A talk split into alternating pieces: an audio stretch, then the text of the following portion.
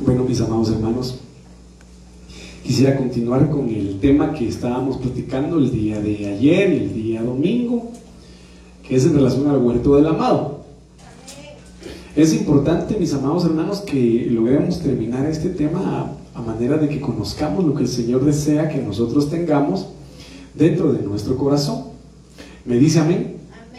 Y pues que realmente son cosas que, en algún momento vienen a querer eh, eh, exigir, eh, amado hermano, nuestro caminar delante del Señor, ya que no es fácil, no es nada, como le dijera yo, sencillo, sin embargo no es imposible tomados de la mano del Señor.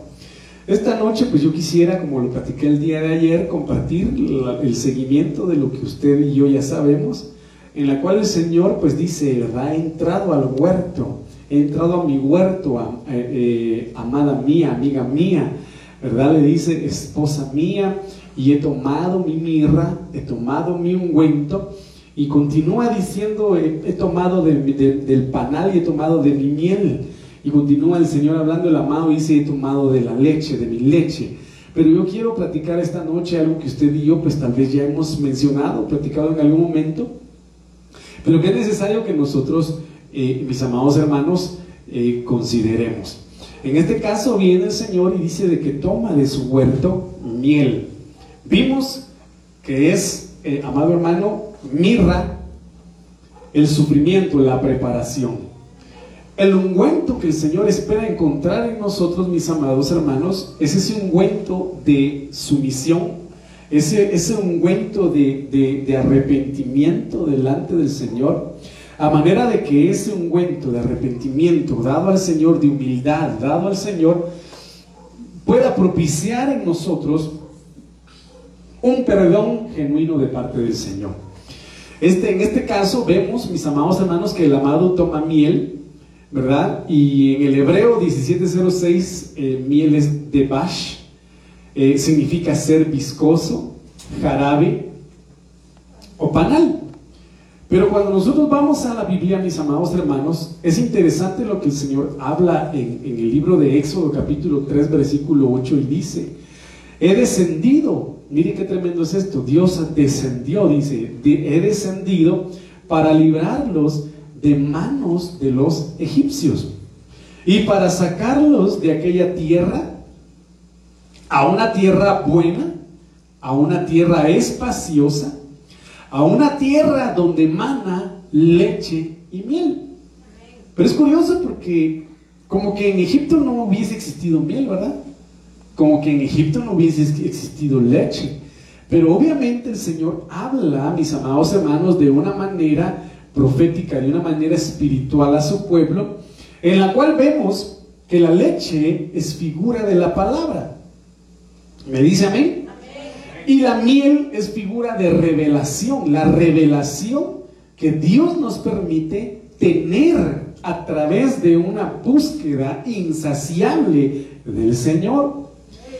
Cuando nosotros vamos al libro de Daniel, mis amados hermanos, si no estoy mal, eh, en el capítulo 4 creo que es, si alguien pudiera ayudarme en ese sentido, donde el rey Nabucodonosor, mis amados hermanos, tiene un sueño.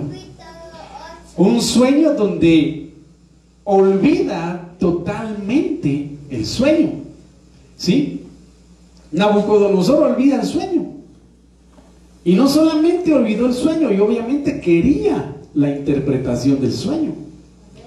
Entonces viene y convoca a todos los magos, convoca a todos los adivinos del reino, dice la Biblia, y los amenazó, ¿verdad? La amenaza que les dio fue de que si no le daban a conocer el sueño y su interpretación, iba a, matarlos, no solo a los adivinos y a los magos, sino a toda su familia.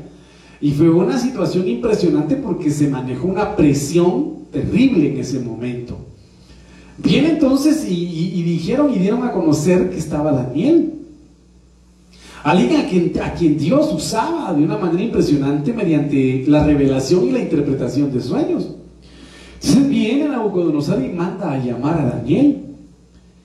Increíblemente Daniel viene y la clave de tener una revelación, obviamente, mis amados hermanos, es tener una constante oración. una oración continua delante del Señor, una oración ferviente delante del Señor y una oración que no se debilite con el pasar del tiempo. ¿Me dice amén? Entonces viene Daniel y ora y le pide al Señor la revelación del sueño y su interpretación. Y vemos cómo Dios hace la distinción, mis amados hermanos, obviamente entre el poder de las tinieblas y el poder del Dios altísimo, del Dios vivo, el cual sin... No vayas a explotar eso, por favor. ¿Sí? El cual, mis amados hermanos, le permitió a Daniel, ¿lo tienen ahí, hermano?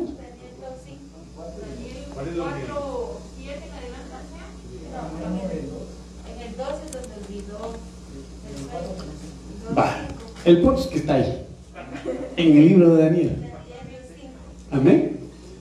Pero viene el Señor y de una manera sobrenatural le revela a Daniel lo que únicamente ese hombre había soñado y que él mismo había olvidado. Eso es impresionante. Viene el Señor entonces dice, cosa que oído no oyó, ¿verdad? Cosa que ojo no vio ni ha pasado jamás por la mente del hombre. Y yo le voy a revelar a aquellos que me buscan y que me aman.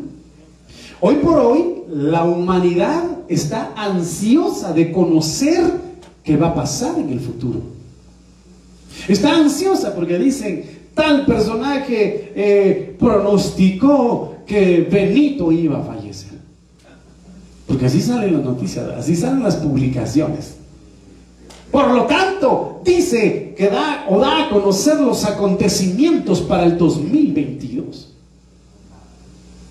Entonces viene mucha gente y está ansiosa en su morbosidad natural porque el hombre por naturaleza es morboso. ¿Qué quiere decir morboso? Es esa curiosidad de ver lo prohibido, de escuchar lo prohibido, de hacer lo prohibido. Está dentro de la naturaleza humana. Me dice amén. Entonces hoy, hoy por hoy el hombre está ansioso. Bueno, ¿qué va a depararnos el futuro? Y todo lo que, y todo lo que lo que aparentemente eh, dicen en las noticias, los Simpsons lo hicieron otra vez. Profetizan tal cosa. Utilizan el término profetizar. Porque profetizar es vaticinar sucesos futuros. Me dice amén. Pronosticar sucesos futuros. Pero ellos lo único que hacen como hermano es un círculo de poder político, económico y social el que un determinado grupo de personas tiene a nivel del mundo, aunque usted no lo crea, ellos son los que están planificando los sucesos que están aconteciendo en el mundo. Entonces no es que profeticen, es que están llevando a cabo el plan establecido por ellos, obviamente guiados por Satanás, para crear, mis amados hermanos, un gobierno mundial, preparar el camino al anticristo, mi amado hermano, y todo lo que usted ya sabe. Entonces el enemigo, obviamente, se disfraza como ángel de luz. Me dice amén. Y trata de engañar a quien se deje engañar. Porque recuérdense que aquel que se deja engañar es porque carece del Espíritu de Dios.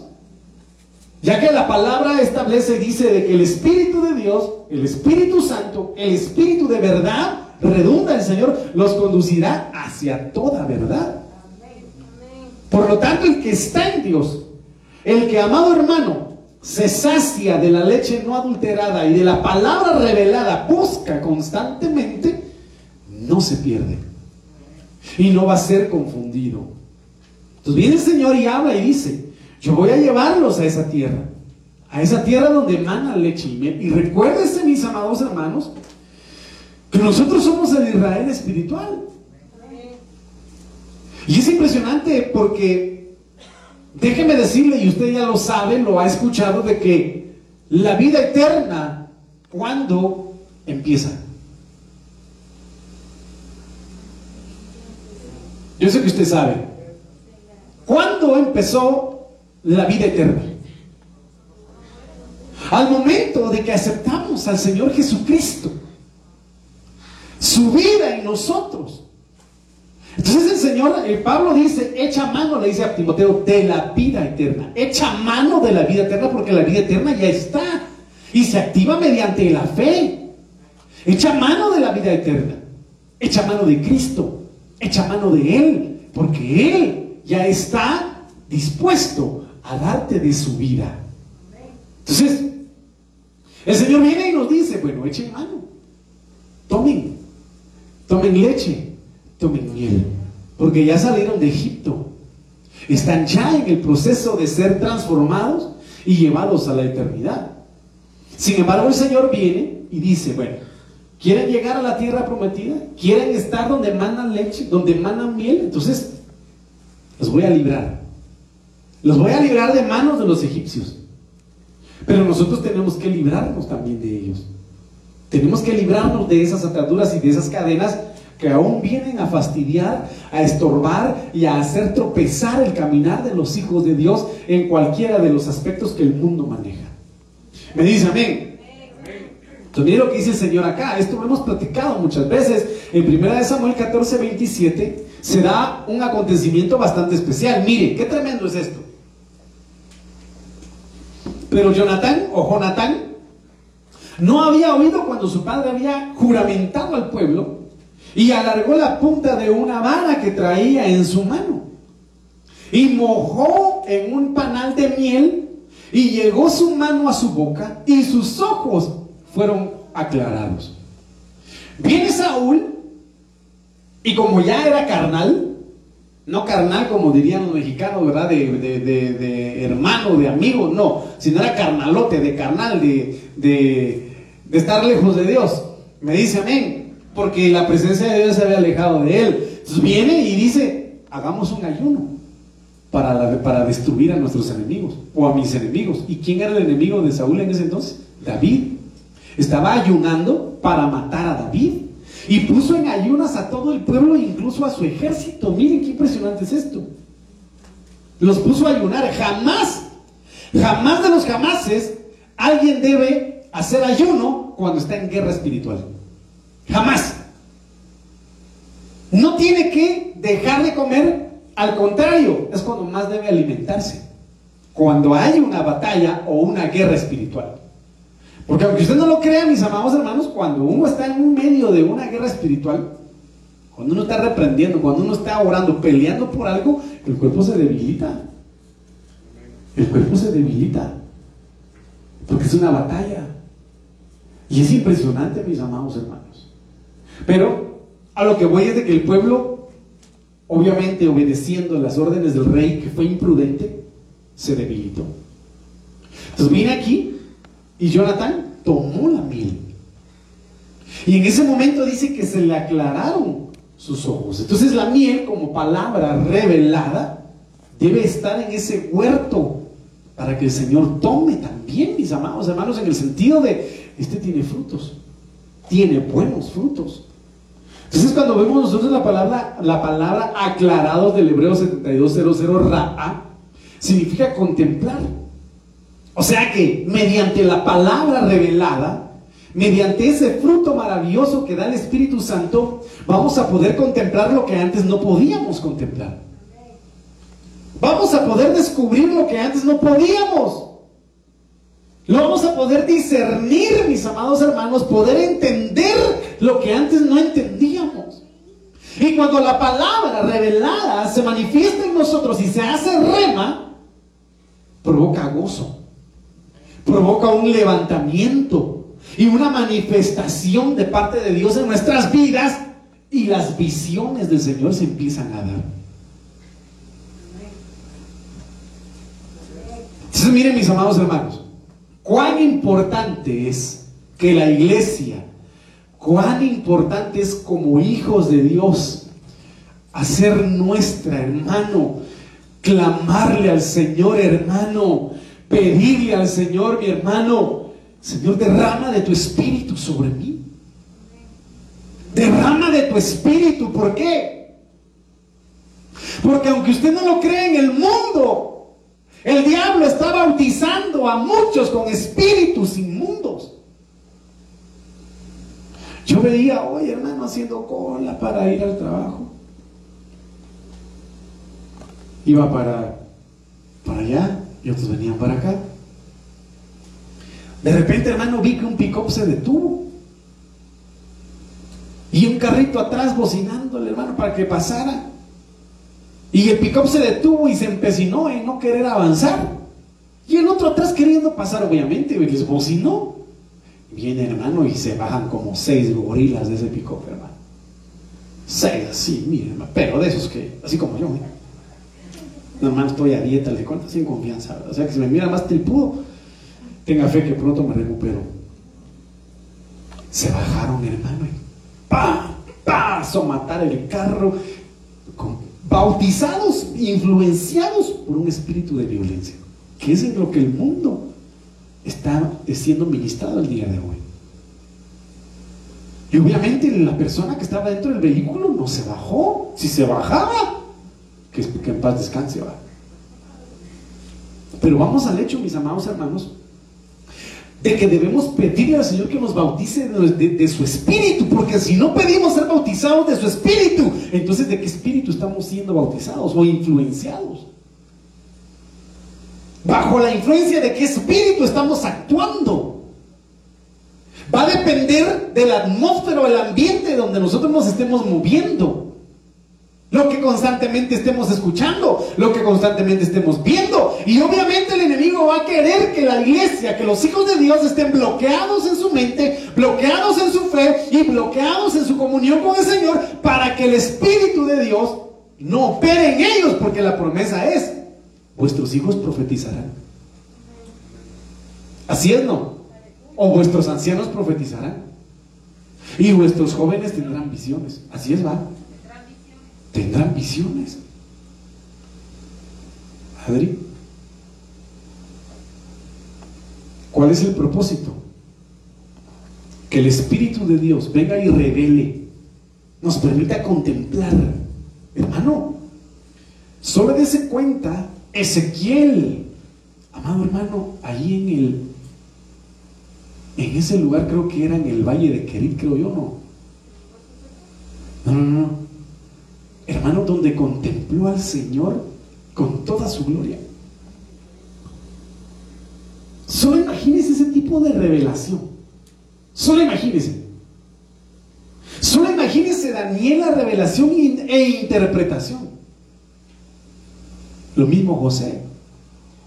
Solo imagínese, mi amado hermano, yo, yo deseo, mire, yo, yo pido al Señor que tenga misericordia de mí y cada vez que su palabra sea puesta en mi boca, no sea yo, sino que su palabra se revele, mis amados hermanos, a manera de que levante, a, manera de que liberte, a manera de que sane y restaure, a manera de que muestre lo que antes no podíamos ver y entendamos lo que en nuestra ignorancia antes no podíamos entender.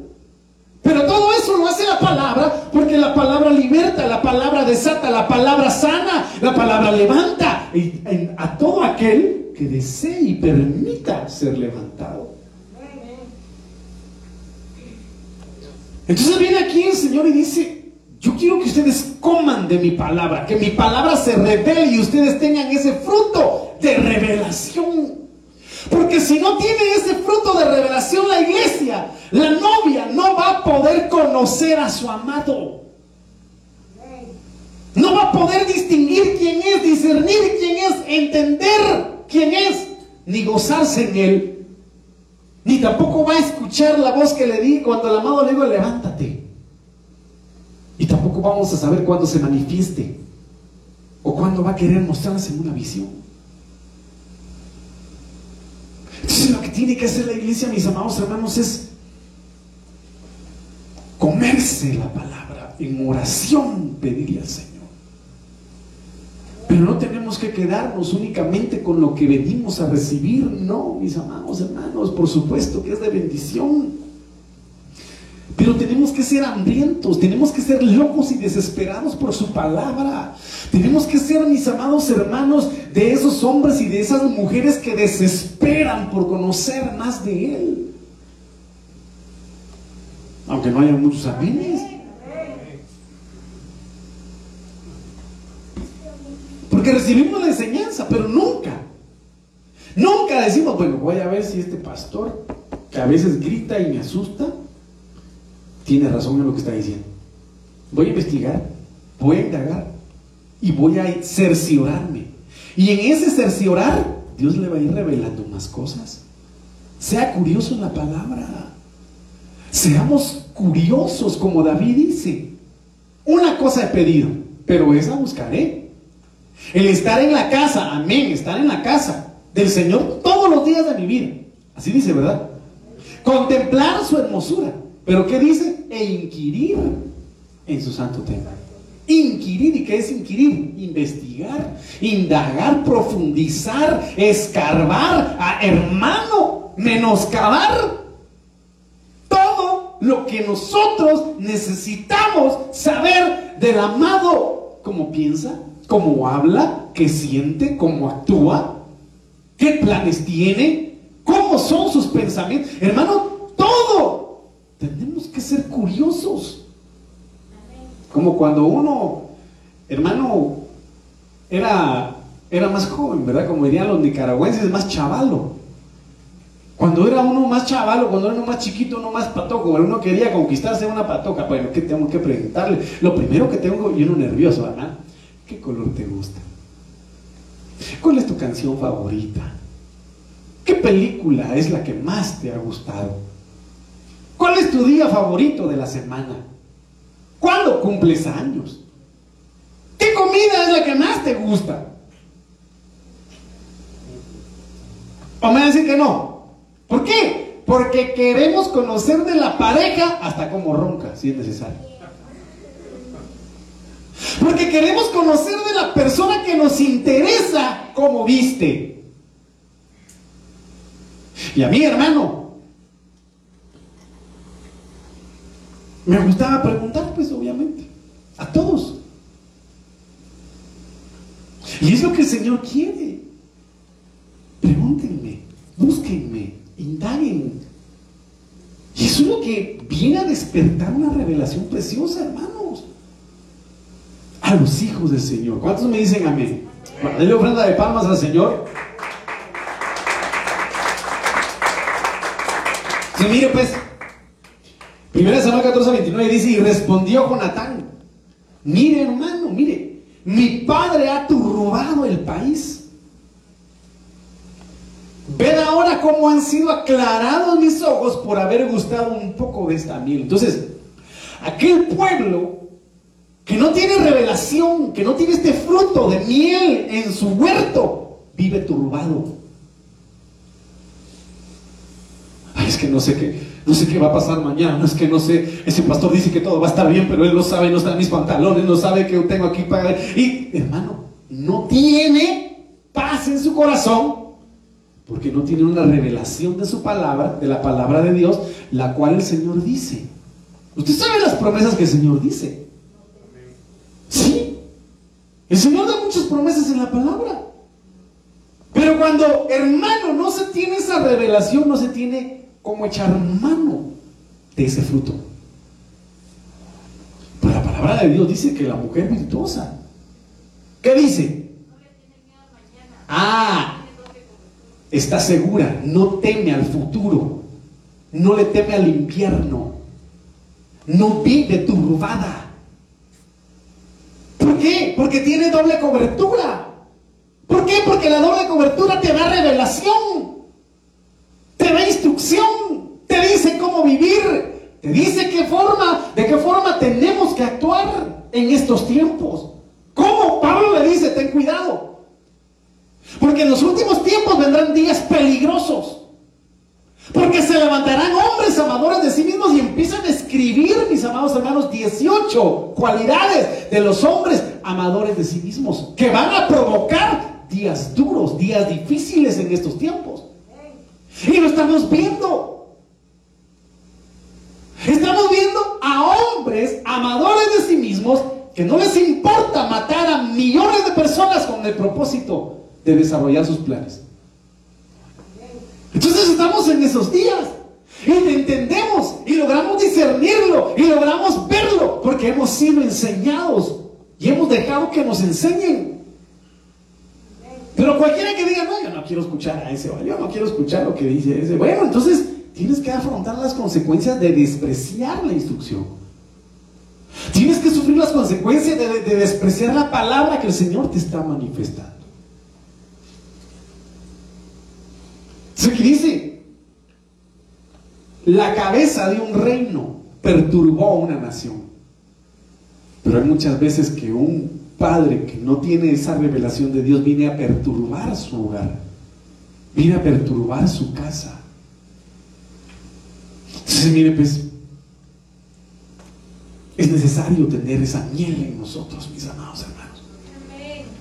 18 a 18, primera de Reyes, y él respondió, yo no he turbado a Israel sino tú y la casa de tu padre dejando los mandamientos de Jehová y siguiendo a los Baales. ¿Quién estaba hablando ahí? Elías le estaba hablando a Acab, que había perturbado al pueblo. ¿Por qué? Porque en lugar de buscar al Señor, fue en busca de ídolos, fue en busca de otros, otros señores, otros dioses. Y cuando un padre de familia no cumple lo que Josué dice, yo en mi casa serviremos a Jehová, sino se dedica a buscar otras cosas que no son a Dios, muchas veces turba, llega a perturbar a su casa.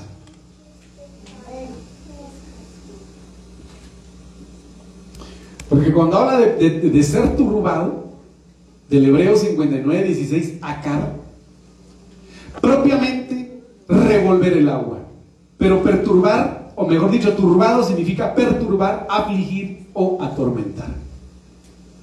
Y recuérdense, mis amados hermanos, que el libro de Proverbios habla y dice de que la, una iglesia o un pueblo sin profecía se desenfrena. un pueblo sin profecía, miren hermanos, yo por eso siempre ando instando, exhortando y animando a, a que los hermanos o las hermanas que tengan ese don, no se lo guarden, no se lo coman. Porque el Señor les da palabra, les da palabra y se va a enganchar y un día van a reventar y el Señor les va a reclamar, les va a pedir cuentas de ese don que Dios les ha dado.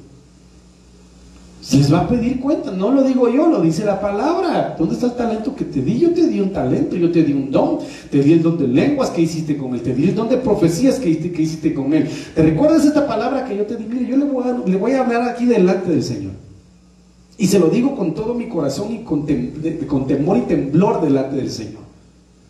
Un día vino un varón aquí a compartir con nosotros la palabra. Vino con su esposa. Y el Señor me habló y me dijo, dile. Eso fue el año pasado, a principios. Dile que lo voy a sorprender.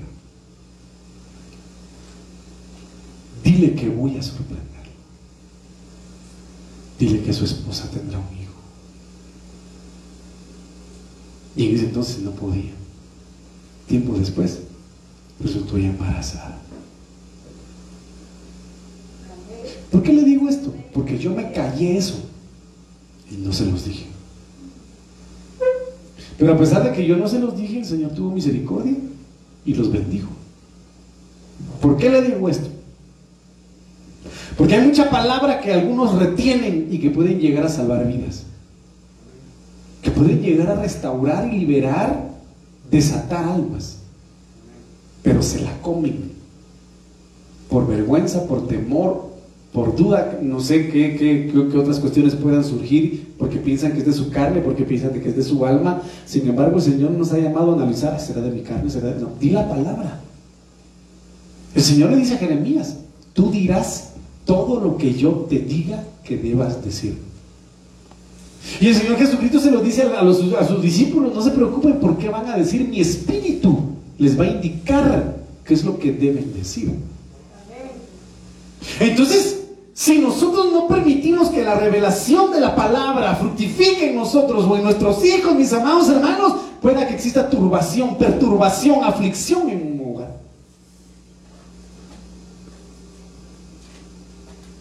Porque,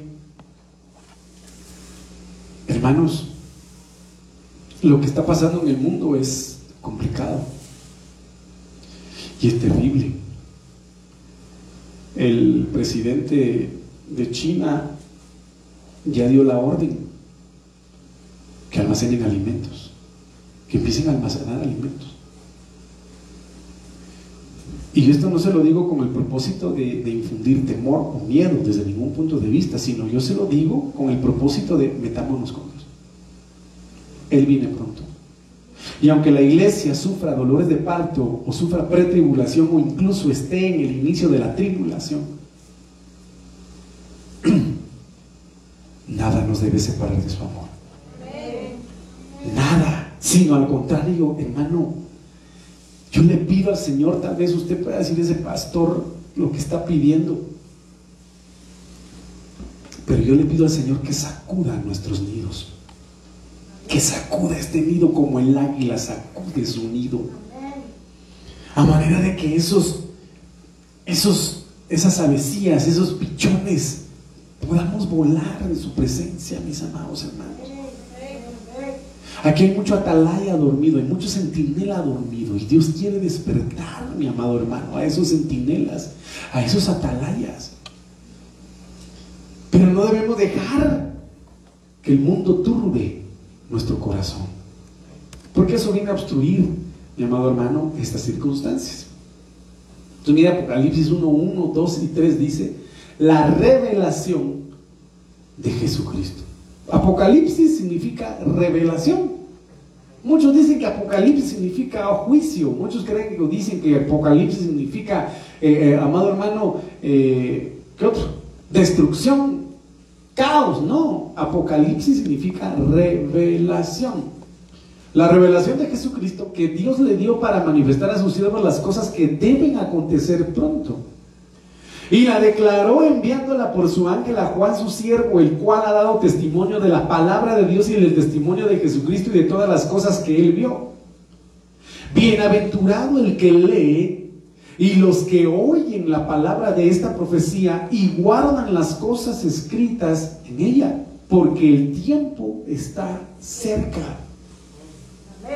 Ahora, el apóstol mencionaba algo impresionante y decía es que muchos creen que, debemos enfocarnos en los acontecimientos del, del escenario tierra, porque él lo plantea así, el escenario tierra.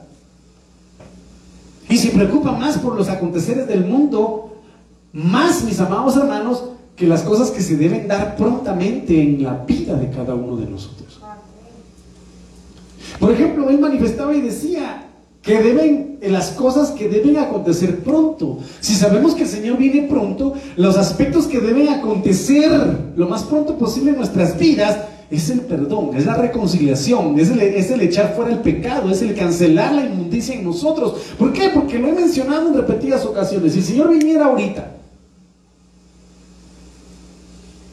¿cómo estaríamos? ¿Cómo estamos delante del Señor? Si Él viniera ahorita. Entonces, las primeras cosas que deben acontecer pronto dentro de la iglesia es un cambio, es un arrepentimiento genuino, es una transformación verdadera de mente en el Señor. ¿A manera de qué? De que así como la palabra dice de que el Señor no hace nada sin que se lo revele a sus siervos, a sus profetas, nosotros estemos dentro de ese círculo y decir, Señor, yo necesito que tú me reveles lo más profundo de tu corazón. Yo necesito conocer tus planes, entenderlos y vivir en ellos. Pero como no los pedimos, no vivimos en ellos. Me dice amén. ¿Está conmigo? ¿Me está entendiendo? ¿Por qué es necesaria la revelación? Esto es famoso el versículo, pero está dentro de lo que da la revelación. Mi pueblo fue destruido, Oseas 4:6, mi pueblo fue destruido porque le faltó conocimiento. ¿Qué quiere decir esto? Tenía conocimiento. Tenía conocimiento, pero no el necesario. No el suficiente para poder realmente discernir, entender, caminar, visualizar y comprender al amado. Y por lo tanto fue destruido. Fue destruido. Los ninivitas, los ninivitas comprendieron. Los ninivitas entendieron que el juicio de Dios iba a llegar a destruirlos. Y a pesar de que el, el primer opositor que tenían no eran ellos, sino era Jonás.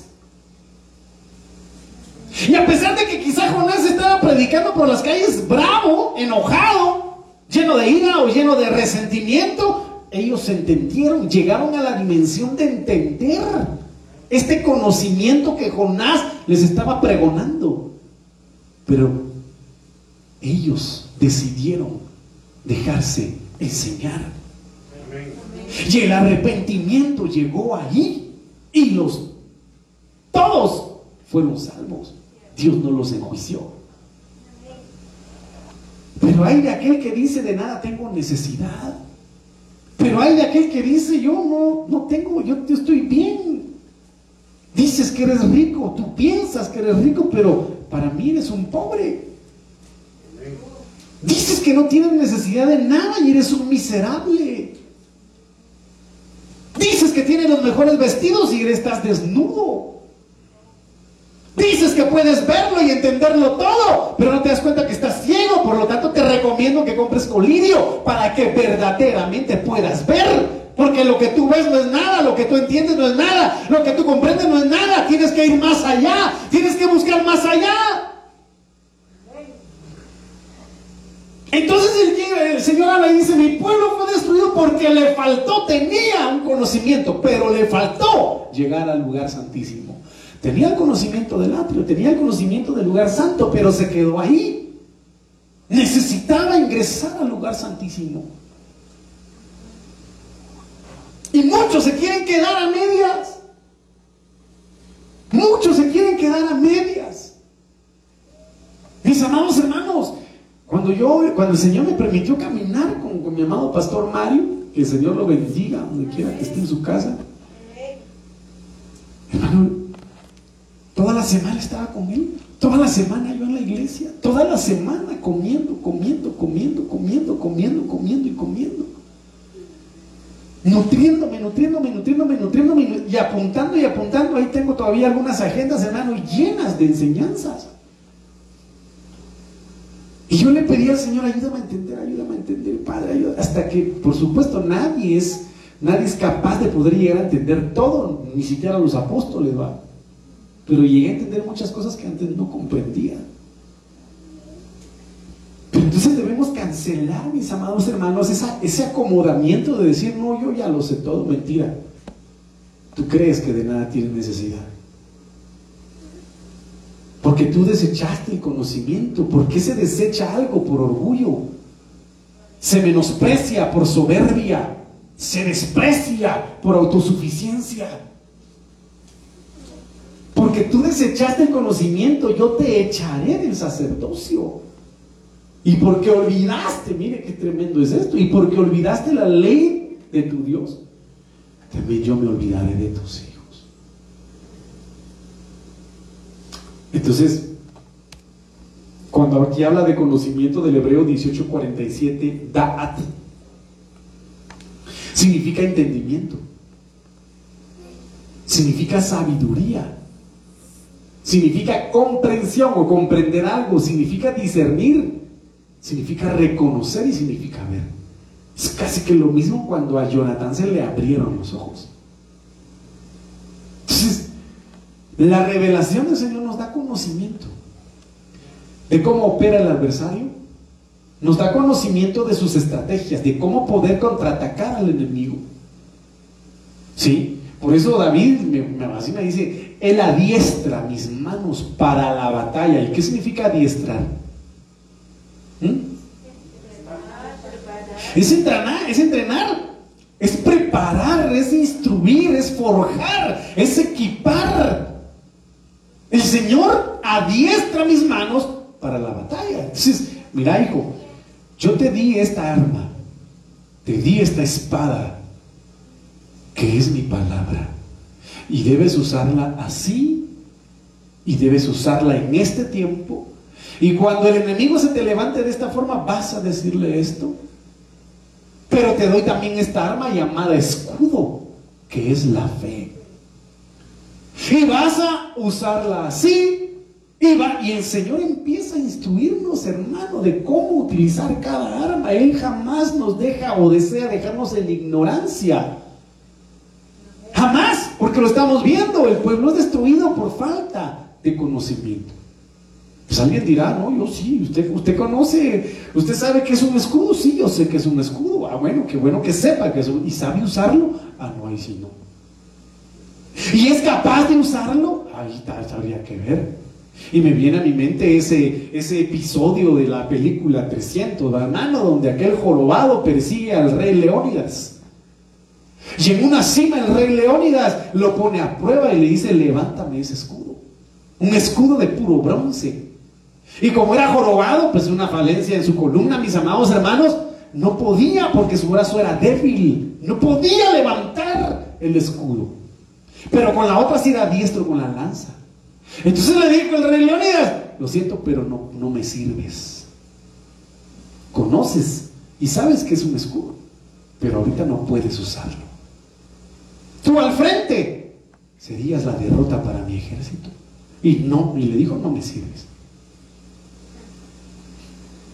Entonces, mis amados hermanos, el conocimiento que viene a través de la revelación del Señor, oiga, nos da el entendimiento sobre el poder de las ofrendas, de los diezmos, de la oración, del ayuno, de la alabanza, de la, de la adoración, del servirle a Dios.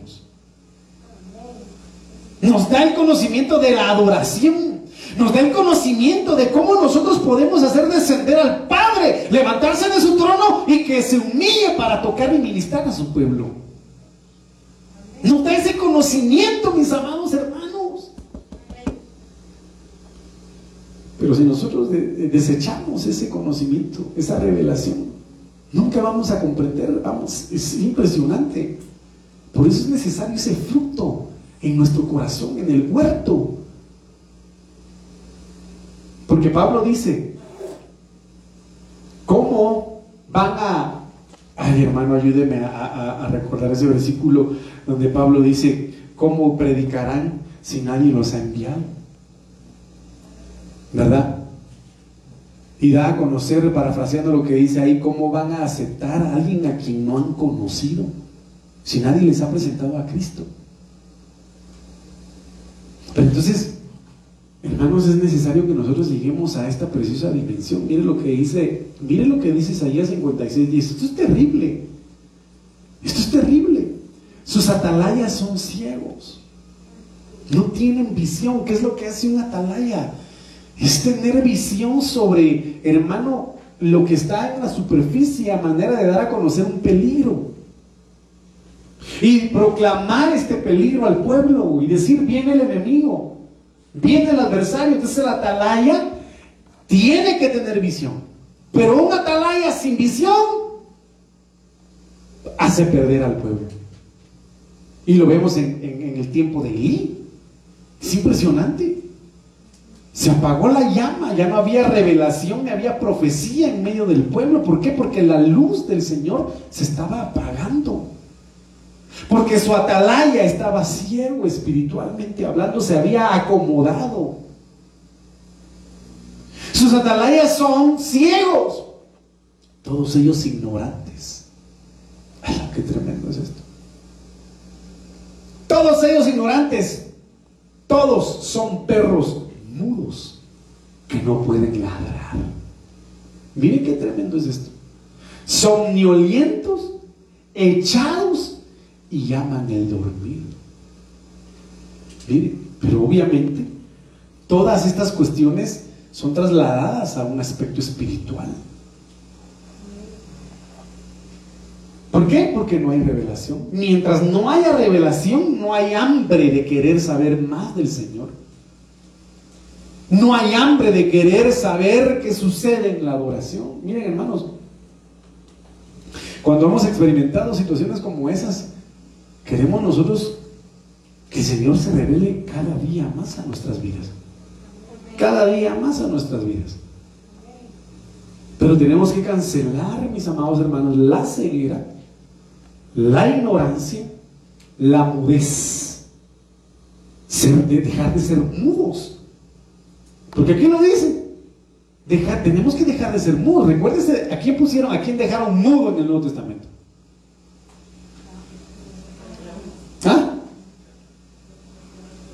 ¿A quién dejaron mudo? ¿Quién da más? ¿Quién da más? ¿Quién da más? Ah, Oiga, ¿por qué? Porque no creyó. Sí, miren, no solamente debemos cancelar la ceguera, la ignorancia y la incredulidad que provoca que muchos sean mudos. Que no pueden ladrar, que no pueden declarar palabra. Somnolientos, despiértate tú que duermes entre los muertos y te alumbrará la luz de Cristo. Y que aman el dormir. Ay, qué pereza de la iglesia. Caminar todo eso, de paso que cuando llego voy sacando la lengua. Y con esto de la mascarilla, peor todavía. Le ponen muchos peros, amados hermanos. Entonces, mire acá pues. Jeremías 2.8 dice, los sacerdotes no dijeron, ¿dónde está Jehová? Y los que tenían la ley no me conocieron. Miren, tenían la ley, aún así no le conocieron. Y lo vemos contextualizado en el Nuevo Testamento. Fariseos ciegos, les dice el Señor Jesucristo. Guía, guías de otros ciegos. Llegó el Mesías, llegó el Señor Jesucristo, llegó la luz al mundo y no le conocieron. Y eran estudiosos de la palabra. Pero necesitamos al Espíritu Santo para que esa palabra se avive en nosotros. Me dice amén. Y los pastores se rebelaron contra mí. Y los profetas profetizaron por Baal y anduvieron tras lo que no aprovecha se pierde la revelación.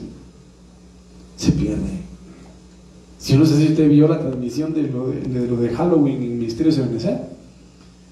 Pero pasaron un video, mis amados hermanos, en donde en la entrada de una iglesia, los de esa iglesia estaban celebrando Halloween. Con demonios enfrente, hermano, de la iglesia. ¿Cómo puede ser posible? Que Dios me perdone, pero pastores vendiendo fiambre, hermano.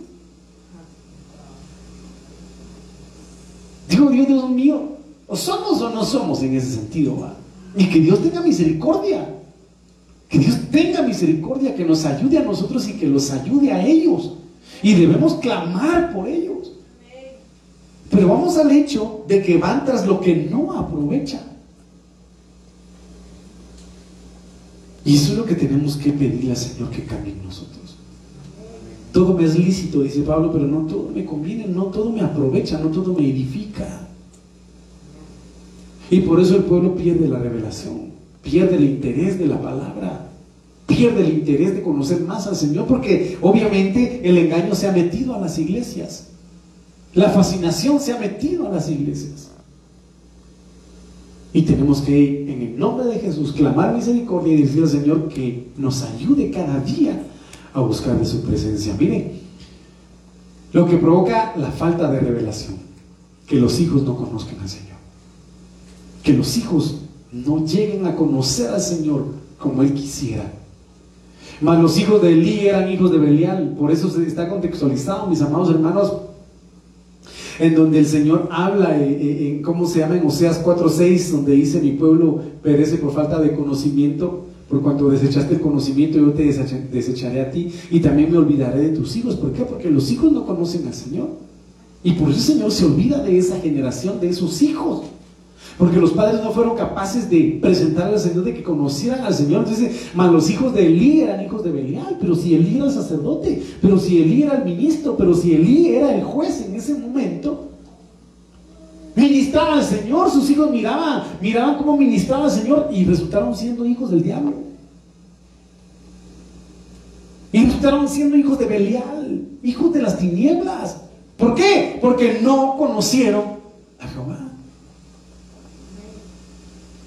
Entonces, ¿cuán importante es la revelación? ¿Cuán importante es que esa miel virgen, esa miel, esa palabra revelada, se dé en nuestras vidas? ¿Por qué? Porque miren todo lo que significa hijos de Belial. Eran indignos, perversos, malvados, depravados, porque dice que se metían con las doncellas del templo y ahí fornicaban. Y tomaban, mis amados hermanos, de las ofrendas del Señor y ahí se las comían y eran inmundos. Estaban en pecado. Hay una versión que dice que los hijos de Elí eran apestosos delante del Señor. Eran sinvergüenzas. Habían fornicado en la tarde y en la noche tenían servicio y estaban sirviendo en alabanza. Hermano, er-, eran sinvergüenzas y que Dios tenga misericordia. Que tenga misericordia, mis amados hermanos. Por eso que la palabra profética más segura se revele a su corazón, se revele a nuestras vidas, mis amados hermanos. Cuán importante. Mire, cuando el Señor Jesucristo nació, qué precioso este suceso. Porque dice, aquí había en Jerusalén un hombre llamado Simeón y este hombre justo y piadoso esperaba la consolación de Israel y el Espíritu Santo estaba sobre él. Y le había sido revelado por el Espíritu. ¿Cuán importante es el Espíritu Santo? Que no vería la muerte antes que viese al Cristo del Señor. Y vino por el Espíritu al templo. Y cuando los padres metieron al niño Jesús en el templo para hacer por él conforme a la costumbre de la ley, logró discernir quién era. Logró ver quién era. Él entonces le tomó en sus brazos y bendijo a Dios diciendo, Señor, ahora despides a tu siervo en paz, porque le fue revelado mediante el Espíritu Santo quién era Jesucristo. Porque han visto mis ojos tu salvación, la cual has preparado en presencia de todos los pueblos. Luz para revelación a los gentiles en nosotros y la gloria de tu pueblo Israel. Qué tremendo es esto. Si no hay revelación en nuestros corazones, no vamos a saber cuándo el Señor Jesucristo empieza a hacer sus parucías antes de que Él venga. Imagínense. ¿En qué momento vamos a ver nosotros o discernir, bueno, este es ángel del Señor o este es ángel caído? ¿Verdad? ¿En qué momento? Si no tenemos revelación, si no tenemos discernimiento. Entonces miren lo que dice acá. Deuteronomio 32, 12. Jehová solo les guió y con él no hubo Dios ajeno. Lo hizo subir sobre las alturas de la tierra y comió los frutos del campo. E hizo que chupase miel de la peña. ¿Quién es la peña? ¿Quién es la revelación que se manifestó al mundo? Cristo. Cristo. Hermano. Y aceite del tubo pedernal. Qué tremendo es esto. Qué maravilloso es el Señor, hermano. Qué maravilloso es el Señor. Entonces, mire lo que dice acá, me falta un montón. Come, hijo mío, Proverbios 24, 13 al 14. Come, hijo mío, de la miel, porque es buena. Y del panal que es dulce a tu paladar. Mire, así será a tu alma el conocimiento de la sabiduría. Si la hallares, tenderá recompensa y al fin tu esperanza no será corta. Entonces, ¿qué da la sabiduría? Da vida. La revelación da vida. El conocimiento da vida. ¿Está conmigo? Cantares 4:11. Como panal de miel destilan tus labios. Que tiene que tener la novia en sus labios. Miel. Oh esposa mía, miel y leche hay debajo de tu lengua. Por eso dice, benditos los pies de los que anuncian las buenas nuevas de salvación. Porque en su boca hay miel, porque en sus palabras hay leche. Y el olor de tus vestidos como olor del Líbano. Eso es lo que tiene que tener la iglesia de su boca palabra revelada, de su boca que palabra sustente, que sustente, que levante, que restaure y que sane. Me dice amén. Isaías 7:15 dice, comerá mantequilla y miel para que sepa desechar lo malo y escoger lo bueno. La mantequilla sinónimo de la leche. Porque la, la mantequilla es leche cuajada, preparada pero pasteurizada. Entonces, mire, ¿qué es lo que nos va a ayudar a nosotros a discernir lo bueno y escogerlo, y eh, eh, desechar lo malo y escoger lo bueno? La palabra revelada. La palabra revelada. Te va, te va a dar el, discernimiento de este sirve, este no sirve, esto es bueno, esto es malo. ¿Me dice amén? Ya voy terminando, más o menos en media hora. Me faltan más varios. Pero mire pues. Mateo 3.4, y usted y yo lo hemos platicado. ¿Cuánto tiempo me falta? Y Juan mismo tenía sus vestiduras de pelo de camello, cobertura, y un cinto de cuero alrededor de sus lomos. ¿Y qué, y qué, y qué comía Juan el Bautista? Ah, la palabra revelada. La palabra revelada desata palabra profética. Y la palabra profética viene a comerse al devorador, al destructor.